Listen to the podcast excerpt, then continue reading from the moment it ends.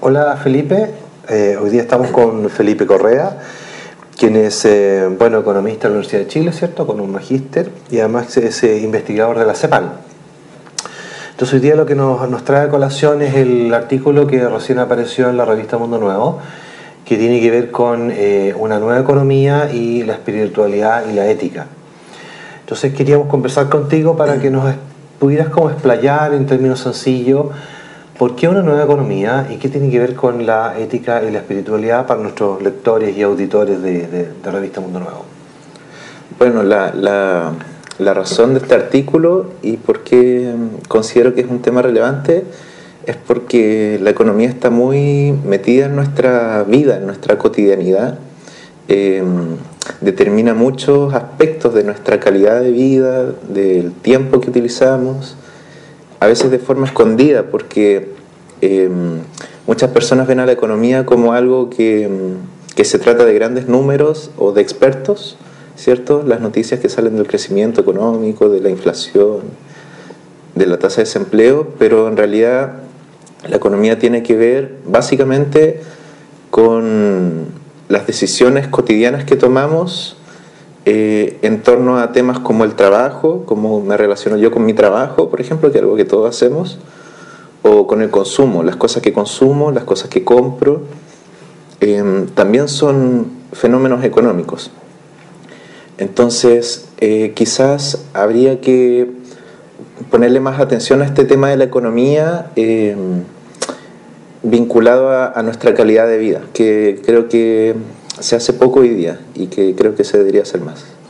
Lo que pasa es que los medios de comunicación y los economistas no, nos tienen como de alguna forma, no convencidos, pero, pero el sesgo que existe es que en el fondo como que uno es un elemento muy insignificante dentro de la economía, que se requiere inversión para que haya más empleo, políticas macroeconómicas, eh, el Banco Central con la inflación para, para, que para que tu sueldo te alcance. Y como que uno es una especie de, de algo que flota, digamos, en, un sistema grande y que tiene poca, poca, poca, poco impacto. ¿Por qué em, tú sientes que la, ética individual y, o la espiritualidad podrían ejercer un, un, rol preponderante en este, en este escenario predominante? Claro, mira, es que, claro, nosotros somos un número si uno lo ve así como desde arriba, pero, pero cada uno de nosotros es importante para, para uno mismo, digamos, o sea, es lo más importante que hay. Entonces, claro, para los expertos quizás la vida de uno no es tan significativo, pero uno es muy significativo para uno mismo y por eso quizás la cuestión sería no esperar a que los expertos eh, se interesaran por uno, digamos, sino que uno mismo tomara las riendas de su propia vida en términos económicos, que es lo que estamos hablando. Em, y por eso quizás es importante vincular la ética con la economía, porque la ética es básicamente, se puede traducir, o sea, la etimología de la palabra ética es como una forma de ser, o una forma de comportarse, un modo de ser. Entonces, em, si cada uno asumiera eh, la, dimensión de, o tomara conciencia de las formas en que se comporta, uno mismo podría ser más feliz, o sea, cambiar su vida si es que uno quisiera, o estar más alegre o disfrutar, aprovechar más la vida. Si al final de eso es lo que se trata, de eso es lo que se trata a todos. Y no esperar a que un experto, un economista, eh, me venga a solucionar los problemas económicos o a decirme cómo me debo comportar en mi economía personal, sino yo mismo tomar conciencia de mis actos económicos. Ese es el asunto. Ahora, estos actos económicos individuales, esta microeconomía, si tú quieres, si todo el mundo la practica, se transforma en una macroeconomía, ¿no? Exacto. Entonces, un poco ese es el camino, ¿no? Bueno, eh, está bien, es, es, correcto lo que dices. Em, ah, gracias. De hecho, de hecho em, los asuntos individuales no están desconectados de los asuntos sociales.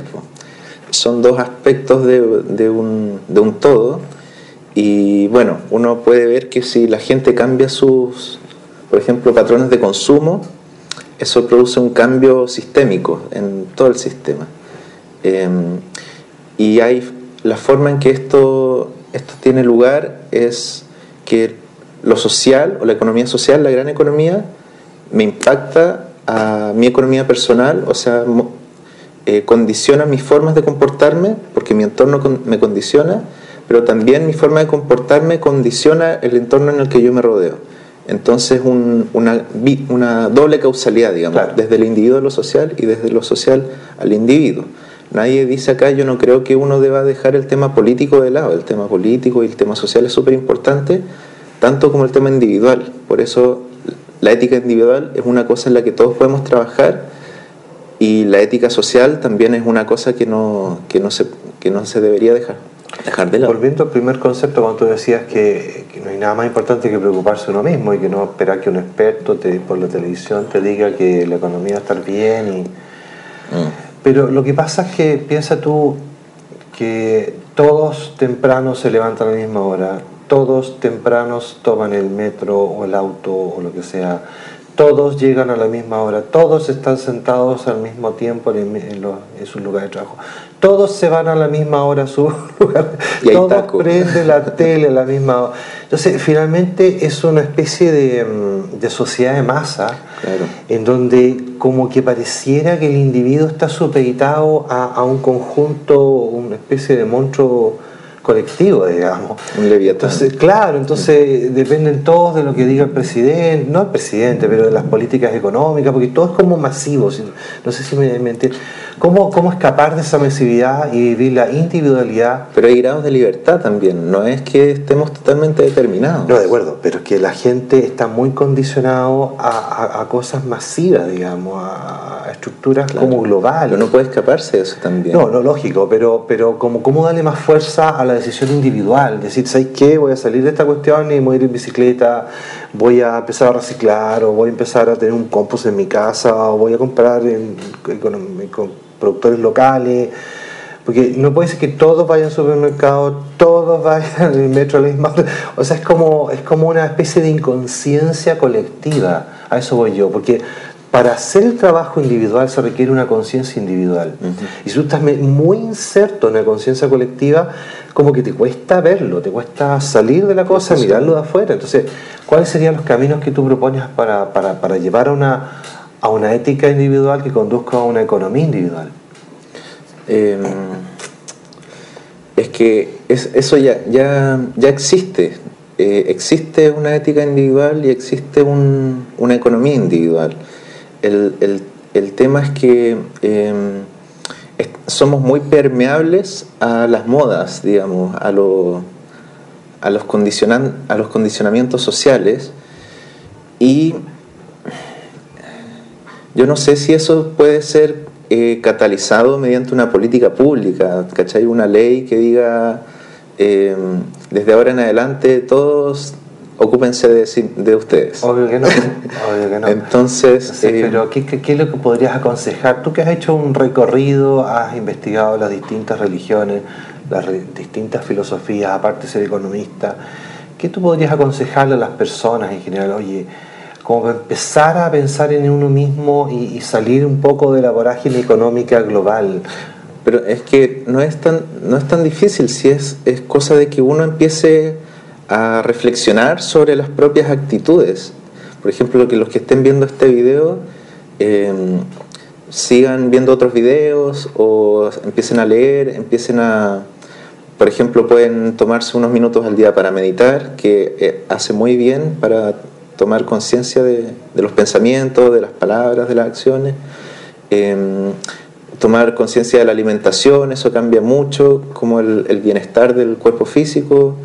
Em, y desde la economía hay quizás algunas sugerencias que yo podría hacer que son relativas a, los dos aspectos de la energía, que son em, el trabajo y el consumo.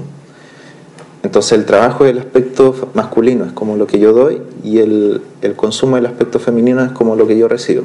Eso en economía le llamamos oferta y demanda, que es un tecnicismo, pero, pero es, más bien el trabajo y el consumo. Entonces, desde el trabajo, una de las recomendaciones que están también en las religiones, y, en las filosofías no son las religiones antiguas, es... Em, abordar el trabajo no como un mal, porque en la economía, en la ciencia económica, se tiende a ver el trabajo como un mal por el cual me tienen que retribuir un salario, que es un bien. Entonces ahí se equipara. Claro. Y en las religiones y en las filosofías, el trabajo antiguas, el trabajo no es un mal, sino que es un bien en sí y es un servicio. O sea, es el trabajo es lo que yo doy a otros es mi servicio a la comunidad. Tendría que partir por tener un trabajo que te guste y que tú te sientas pleno, porque si estás todo el día timbrando un papel para que te paguen, no. No, habría que. No, no es buscar el trabajo que te gusta, sino es entender el propósito que tiene tu, tu trabajo. Todos los trabajos tienen un, tienen un propósito, tienen una razón de ser, por algo existen. Pero no, no, no mucha gente es capaz de encontrarle el sentido al trabajo que hacen. Y todos los trabajos tienen un sentido.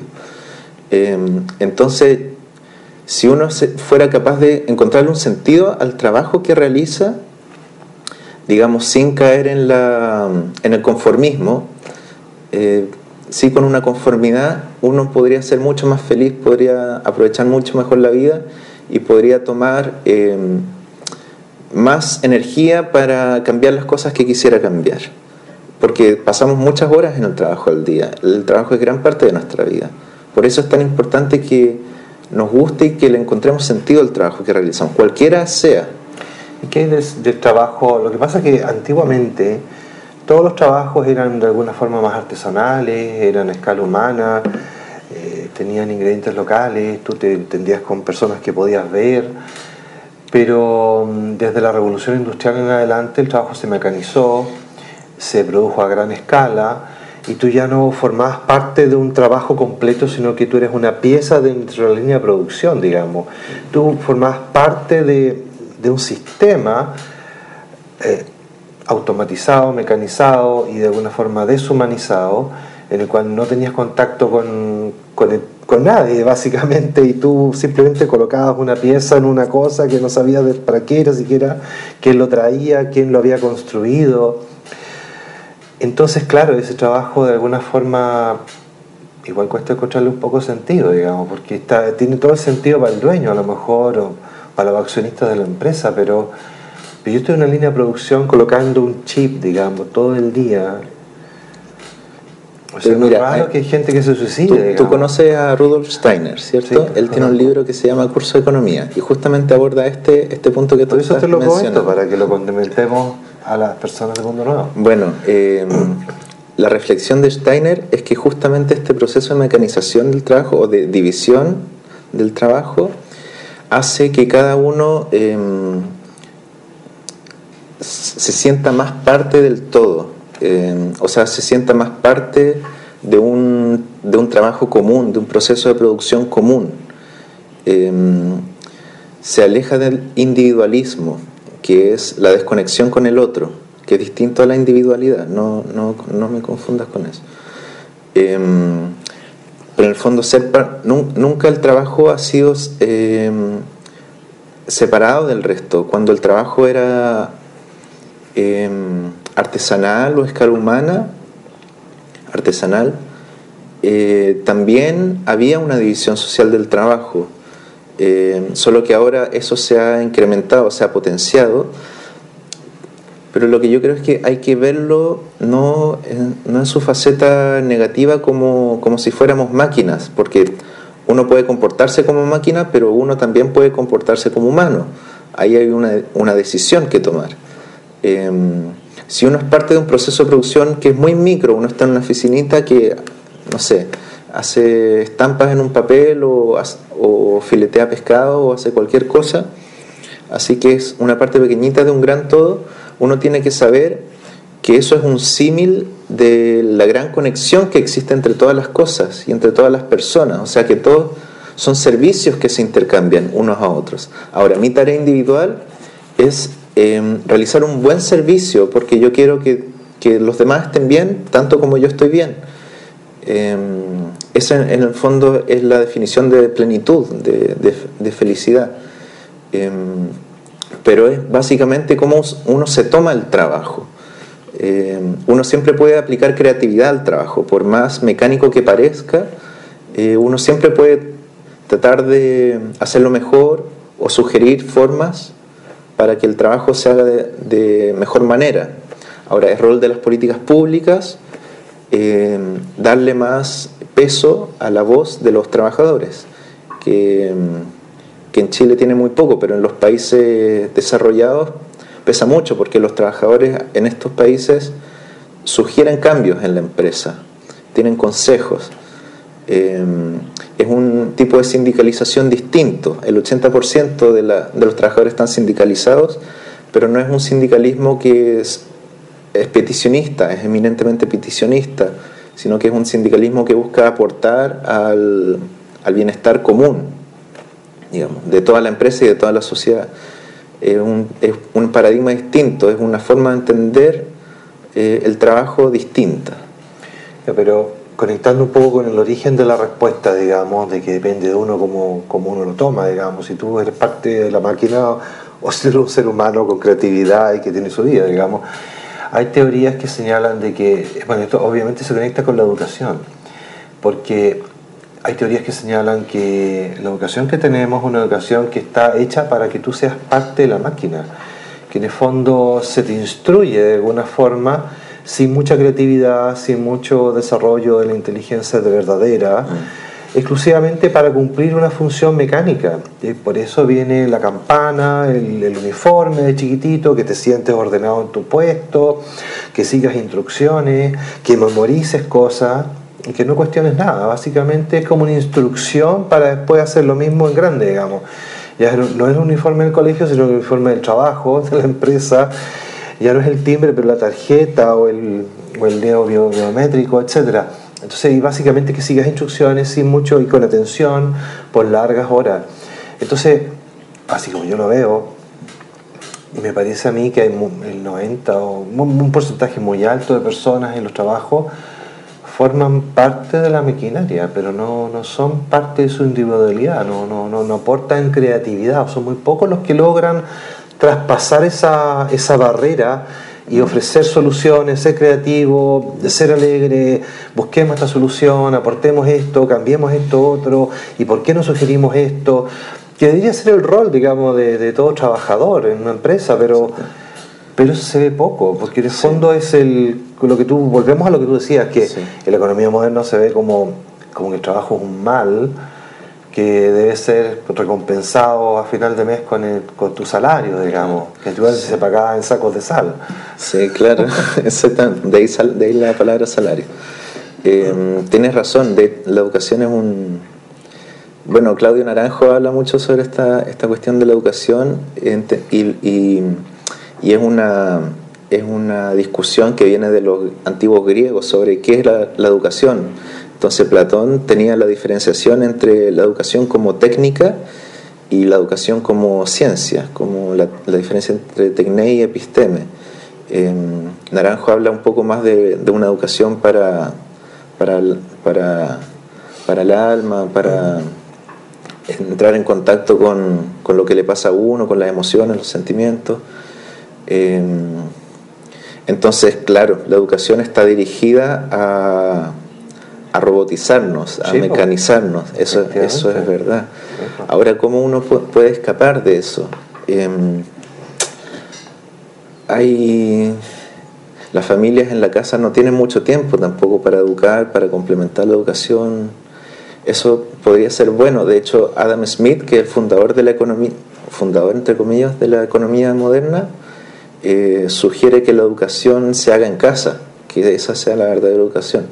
Pero ¿cómo hacer la educación en casa si ahora las mujeres trabajan?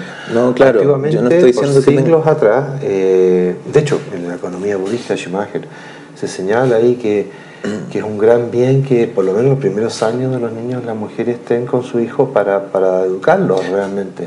Bueno, eh, ahí yo no estoy diciendo que la educación tenga que ser en casa, estoy diciendo solo que es lo, decía, lo que decía Smith y la cuestión de Smith era justamente que, que que había un tipo de educación diferente que no era como una instrucción, sino que era una educación real, una enseñanza, em, que no era para formar robots, sino que era para formar humanos. Ahora, ¿cómo, ¿cómo, escapamos de eso? Em, yo creo que un, gran, una gran clave es em, es uno desrobotizarse.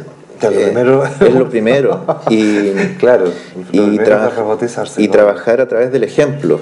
Yo creo que los niños, a pesar de que tengan esta educación, digamos, homogénea y con muchas deficiencias, eh, aprenden mucho de sus padres.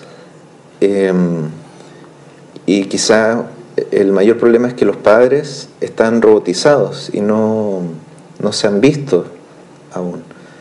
No han tomado conciencia de, sus formas de comportarse cuando está el niño presente. No, porque cuando chicos también fueron robotizados. Claro, pero entonces ¿cómo escapamos de este círculo vicioso? Eh, y los que están en las esferas de, de toma de decisiones también fueron niños robotizados porque por algo están ahí, porque eran los que sacaban mejor nota. Claro. no, y además los, los, políticos que están ahora son elegidos por nosotros porque son un poco un espejo de nosotros. Nosotros elegimos en las elecciones a quienes se asemejan a nosotros. Entonces, cuando le echamos la culpa a los políticos, bueno, ¿quién los puso ahí, digamos? Nosotros. Entonces, cambiemos, tratemos nosotros de cambiar un poco y y a partir de ahí nosotros podemos ser ejemplo para los hijos, para la educación y quizás podemos tener políticos distintos, pero mm, esforcémonos un poco, digamos, cuesta un poco cambiar, por ejemplo, cambiar el sentido del trabajo, encontrar el sentido del trabajo cuesta un poco, o tomar más conciencia del consumo, de las cosas que compro, cuesta un poco. Em, pero es un esfuerzo que yo creo que al final vale la pena, porque es el camino de la, de la tranquilidad, de la felicidad al menos en la filosofía eh, y las religiones es, así.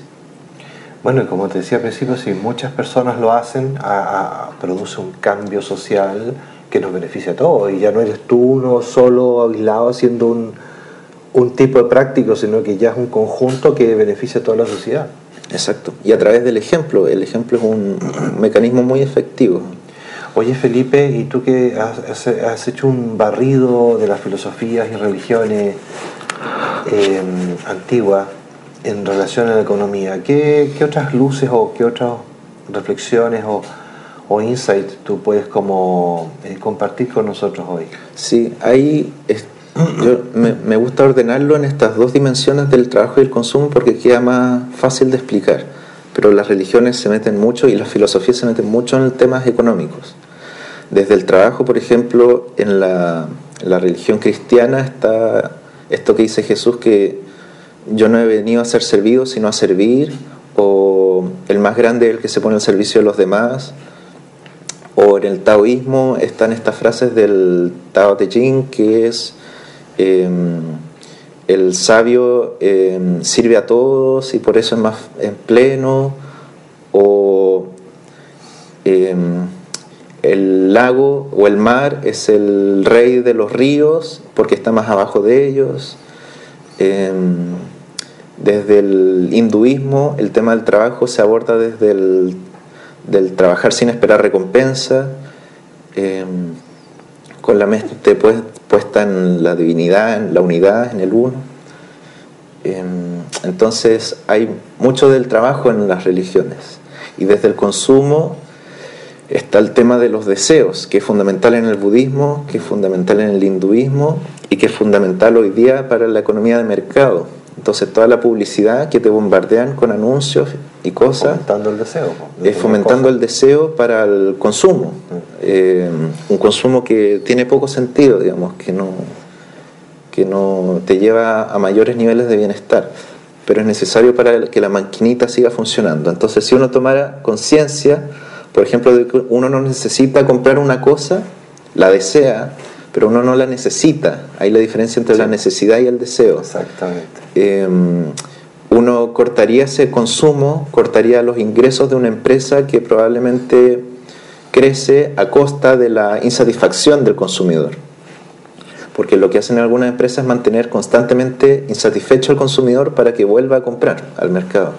Y además los productos tienen un ciclo de vida que está pensado para que se acabe luego. Exactamente, la obsolescencia programada. Exactamente, además. Entonces lo compraste y tienes que comprarlo luego. Tienes que comprarlo luego.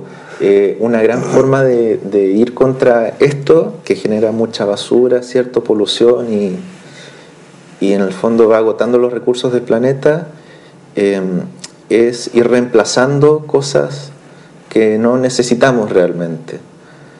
Y, por, y reemplazándolos por qué? Por, por paseos, por tiempo con los amigos, con la familia, por lectura, por meditación, qué sé yo, cosas que no son consumo material, sino que son consumo inmaterial, eh, que, no, que no destruyen el planeta y que nos mantienen, nos perpetúan este sistema económico de, de consumismo, consumista en el fondo. El Pepe Mujica tiene muy, muy buenas frases ¿Ah, sobre esto. Sí, el Pepe tiene, eh, yo recomiendo buscar en YouTube así consumismo Pepe Mujica y, y van a aparecer buenas cosas. Oye, este, desde la primera parte de tu, de tu respuesta o de tu reflexión sobre que las religiones comparadas en general siempre han aportado un toque de sabiduría en relación a nuestro comportamiento económico. Y está muy imbricado la espiritualidad y la religión con, nuestro comportamiento económico. Pero hoy día, al menos en Occidente, yo no sé cómo será en Oriente, pero en Occidente y en particular en Chile, las religiones vienen de bajada hace mucho, mucho, mucho tiempo y yo diría sin, sin, no sé, me da la impresión de que por siglos ya vienen perdiendo influencia. Entonces, este, mm, como que hay un nuevo paradigma que emerge, que no tiene que ver con la religión, pero cómo las, si, las si, la, si la religión cristiana o católica te está diciendo a través de Cristo, ese, los últimos serán los primeros, vengo a servir, no ser servido, que la gente está abandonando la religión formal al menos, no, necesariamente la espiritualidad, pero la, pero la religión. ¿Qué paradigma o qué vías tú ves eh, alternativas para que la gente tenga una orientación correcta? Ya, es importante algo que dijiste, porque la gente está abandonando la religión, pero no la espiritualidad. exacto. Entonces, hay algunas encuestas del CEP que han preguntado sobre la religiosidad de los chilenos y lo que encuentran, junto con otros estudios, es que el 90% de los chilenos cree en algún tipo de inteligencia superior, que cada uno lo llama de forma distinta, en la energía o, lo que sea. Y eh, claro, los católicos van, van en bajada. entonces, hay una, un descenso en la religiosidad, pero no en la espiritualidad. O sea, tú no ves que sea un problema porque en el fondo, eh, manteniendo las bases de la espiritualidad, que la gente crea en algo que, que tenga un fundamento de, de, cierto orden, mm. cierta inteligencia superior, cierta causalidad de los fenómenos, puedan aún así estar todos encausados en, y, aunque se destruya la forma, el fondo se mantiene. Es que como eso. lo que te digo sobre el trabajo y el consumo es una cosa que atraviesa las religiones. Entonces es transversal. no es una cosa de una religión, ni siquiera es una cosa de las religiones porque están también las filosofías que no son religiones. Eh, en los griegos está mucho este tema, Platón distingue mucho el tema del, deseo y, y, de la felicidad, o el placer y la felicidad. ¿Cachai? El placer por un lado y la felicidad por otro, y que van en caminos distintos cosa que la economía no asume. La economía asume que el placer es igual a la felicidad. Claro, más, bien, más bien es más feliz eres, digamos. Eh, exacto. Mientras más... Eh, mientras, más grande la casa, más feliz vas a ser. Exacto. mientras más eh, cumples tus deseos, más feliz vas a ser. Oye, pero algo tan básico, como, como gente tan inteligente, entre comillas, en cargos de, responsabilidad. y cómo, cómo, cómo, ¿Cuál es tu teoría de, esta perpetuación de tanta tontería? No, mi teoría es que la, economía es una, es una ciencia sin propósito hoy día. O sea, no, es, no tiene un aspecto teleológico, no, solo intenta describir lo que hay. Ah, como que busca ser como medio científico, que describe fenómenos pero no los explica. No, eh, no igual, pero lo explica en términos de que asume que la naturaleza del humano es lo que se observa hoy día. Claro. Pero eso es un fondo, una, una rueda, una profecía autocumplida, porque el humano no puede decidir lo que es. Esa es la base del libre albedrío. Entonces lo que no asume la, la economía es que el humano puede, puede ser distinto a lo que se observa hoy día. Por ejemplo, hoy día se, observa un sistema capitalista, se observa gente egoísta, se observa eh, gente individualista y la economía asume que el humano es así, porque la ve hoy día. pero no piensa que eh, es así porque hay todo un mecanismo de, de adormecimiento eh, y no, se le ocurre a la economía que el humano podría ser distinto. Eh, entonces un poco la perspectiva que toma Adam Smith, que es el padre de la economía, que Smith dice, bueno, aquí vamos a hacer una teoría para el hombre medio, para el común, no para los virtuosos ni para los santos, que pueden tener una forma distinta de comportarse, pero si yo empiezo a describir a ellos, eh, voy a dejar de entender cómo funcionan los otros. Em, pero quizás em, poniendo más atención a, los que, a las personas que son ejemplares, que es lo que uno mismo hace, ¿cierto? Uno siempre ve a gente que admira o que uno le gustaría ser como esa persona o que tiene rasgos que uno, uno cree que pueden ser útiles para uno. Eh, quizás así uno podría ser más feliz o la humanidad podría ser más feliz, la economía podría ser una mejor economía. No sé si entiendes a lo que voy. En el fondo, em, que la economía desplaza la posibilidad del cambio en, en, su misma economía y por eso se reproduce. lo que pasa es que me quedé pegado con la primera parte de tu explicación, que en el fondo describe lo que ve y no, no asume lo que podría ser diferente porque está fuera de, de, la gran masa de la curva de Gauss del sí, claro. 70%. Exacto. Pero a mí me parece que hay un tema más de fondo. Cuando tú conversabas eso, eh, me da la impresión de que hay un, un paradigma que se instaló, que es paralelo a ese, que tiene que ver con la desacralización del mundo y con el advenimiento del positivismo, en el cual todo es eh, material, todo es lo que existe, lo que solamente toco, lo que puedo ver. Eh, no existe una teología, como dices tú, no hay un fin último de algo, no existe un propósito. Eh, aquí estamos aquí por, por, una combinación azarosa de muchos acontecimientos que formaron todo esto. Entonces la economía forma parte de ese paradigma. Sí. Entonces yo creo que tiene una raíz mucho más profunda en realidad. Sí, forma parte de ese paradigma. Pero la gente no, la gente no, no forma parte de ese paradigma, porque la misma estadística, el 90% de la gente piensa que existe algo más grande que nosotros. Eh, el 90%, que es bastante. Entonces uno no se explica por qué la economía es así cuando tanta gente piensa que que lo que existe no es solo lo que vemos, sino que hay otras cosas.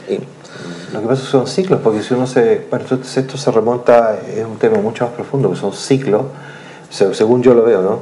Son ciclos que, que tienen que ver con, con modas que, que, así como existe la moda estacional del verano, existen modas de siglos, digamos. Ah, y es como el ciclo de la historia que va como de alguna forma girando, ¿no? Y entonces hay siglos enteros de una cosa, siglos enteros de otra cosa, pero hay un trasfondo mucho más profundo que, eh, que, es lo que da cuenta la cuenta séptica, que la gente mantiene este trasfondo, que el ciclo, aunque la moda sea esto, ¿te fijas? Yo creo que tiene que ver algo con eso. Bueno, ahora no sé cuál será el ciclo en el que estamos ahora, yo veo que hay un, un, mayor acercamiento a una forma... Em, secular no religiosa de aproximarse a temas como la ética, los valores, eh, la espiritualidad incluso. Em, sí, pero es un proceso que todavía es muy, es muy incipiente. Yo no, hay, hay gente, por ejemplo, en la economía hay toda una corriente de consumo consciente, de banca ética, de economía circular, de empresas B que son parte de esto, mm. eh, que, que, son, tienen un foco mucho más puesto en, en la acción individual, en la acción consciente, em, que se aleja un poco de los paradigmas de la gran corporación capitalista y del gran Estado socialista, ¿cierto? O un alivio. Un alivio, por suerte. Un alivio, porque nos tienen convencidos de que o eres socialista, estatista, eh, o eres individualista, capitalista y esforzado, digamos. Entonces, como, como que eso es lo que nos quieren hacer creer, como que eso es la Claro, como si no hubieran alternativas. Como que eso es, digamos, y, lo cual no, no, no, no es así. Pues. No es así, pues. Bueno, para eso estamos aquí, para, para derribar mitos. Entonces, eh, es importante el tema de la ética porque eh, es como uno toma como un poco las riendas de su vida también. Eh, y, en, la medida en que uno sea capaz de tomar las riendas de su propia economía personal, el Estado y las corporaciones van a ir, ir retirándose, van a dejar de tener poder en mí, porque yo estoy dejando de concederles el poder, de cederles el poder. En el fondo es, las corporaciones tienen poder sobre mí porque ellas determinan mis deseos y a través de eso mi consumo. Pero si yo les retiro el poder, ellas van a tener menos ingresos, eh, sus utilidades, sus ganancias van a bajar, su poder sobre el sistema político va a retroceder también. Vamos a poder eh, recuperar la política para los ciudadanos, para la gente. Em, pero todo eso nace del, de lo que cada uno puede hacer en su vida cotidiana. Exactamente, todo depende de nosotros, no depende de alguna fuerza poderosa que vaya a cambiar las cosas. Exactamente, todo depende de nosotros. Oye, está, eh, como para ir terminando, ¿qué es lo que hace falta? Tú eres economista y estudiaste en la Universidad de Chile, ¿qué es lo que hace falta en la carrera para que, o qué, falta en la formación en general de los economistas? para que por lo menos exista la posibilidad o la mirada de una nueva alternativa o abrir, porque uno de los problemas que decía Magnif es que los economistas son ignorantes, que no saben nada historia, no saben nada de filosofía, no saben nada de, ser humano. Entonces finalmente un gran problema es ese, pero ¿qué, ¿qué, es lo que hace falta en la formación a tu juicio que permita que haya nuevas miradas, un, un enfoque más holístico, más integral haya una más diversidad y hay una visión un poco más centrada en lo que se requiere para el ser humano, una economía para el ser humano. Sí. Em, yo creo que a los economistas les falta más em, interdisciplinaridad, o sea, estudiar un poco lo que se hace en otras disciplinas, como la filosofía, como la psicología, como la antropología. Em, y de esa manera se enriquecería mucho la formación de los economistas. Lamentablemente ahora estamos cada vez más especializados, entonces yo no, no, no sé si eso es, posible para la gran masa de economistas que se está formando, pero sí creo que es posible para, para los economistas que tengan un interés más público, o sea, una vocación más pública, que, que em, o que sientan una vocación de verdad. Creo que es una buena opción, son programas de posgrado o de máster o doctorado que, que, tengan una orientación más interdisciplinar y transdisciplinar. Sería como este, el Schumacher, ¿cómo se llama? El, la universidad o instituto que tiene Kumar, en, Kumar en Inglaterra. En Inglaterra, sería como un poco eso, el Instituto Schumacher.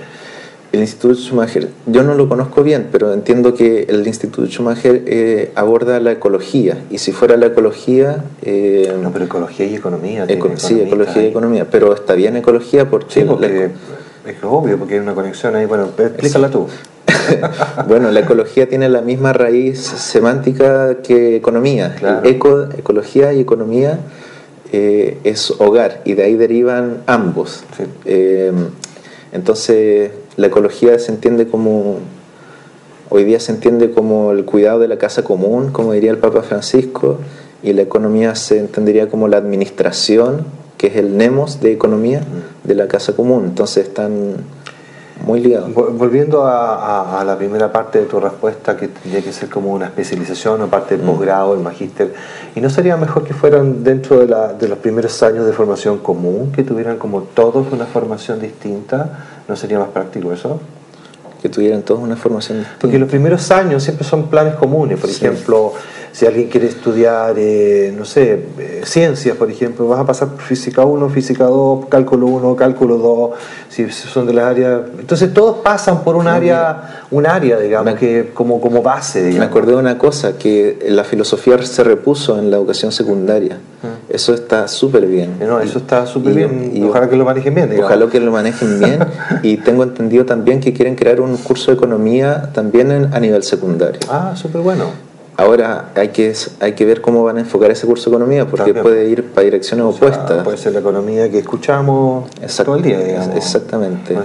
Pero si fuera una economía para tomar conciencia sobre las decisiones económicas, sería muy útil. Ya, pero que no, no, te, ¿no te parece a ti que fuera de los como base de los primeros de los primeros dos años que tuviera dentro inserto esto o no o tú crees que sí tiene que no me, me, parece bien que fuera así y pero eso ya existe un poco. ¿Ah, sí? sí solo que es muy superficial entonces uno no alcanza a entrar en detalle o un barniz como que no hay una profundización como para asimilar esto y, y, unirlo y encajarlo con la economía. Exacto porque es un barniz que al final te, te dice bueno yo estudié Marx yo estudié Platón yo estudié Smith Aristóteles pero en realidad tú no sabes lo que ellos decían ni, a lo que estaban apuntando, el fondo de la historia de, como algo medio histórico, medio obsoleto, y esto es lo que funciona ahora, cabrón. Mira, de esto se trata. Exactamente. O en la psicología, la psicología tiene muchas ramas también, muchas corrientes, entonces uno no alcanza a ver a fondo todo el rollo que hay sobre la mente y la economía. O sea, más, más que, a lo mejor, más que la la cantidad de horas es la calidad de lo que te ofrecen, digamos. Exacto. Porque a veces con una o dos horas uno puede hacer conexión con muchas cosas. Es la profundidad con la que te ofrecen. Lamentablemente hay pocos profesores hoy día que puedan hacer eso, pocos economistas que manejen eso.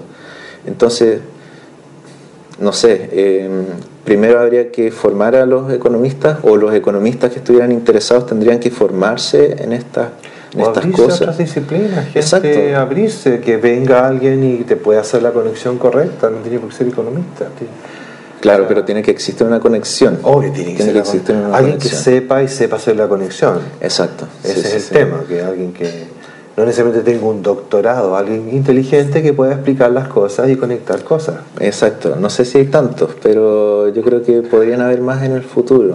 Y, y quizás uno de los grandes desafíos de aquí a los próximos tiempos es ese, el de empezar a conectar las cosas. Claro porque tenemos miradas muy parciales de todo, como si estuvieran separadas. Y que forma parte de este paradigma de, de, que finalmente el mecanismo llegó a la especialización, porque si todo es un mecanismo, y para yo entender el mecanismo tengo que separarlo en partes, Exacto. Cada, mientras yo más experto me hago de la parte, más sé del mecanismo completo, aunque otro lo haga, digamos. Entonces, forma parte del mismo paradigma, básicamente. Exacto, quizás un enfoque más sistémico, más, más, holístico. más holístico, de interconexión.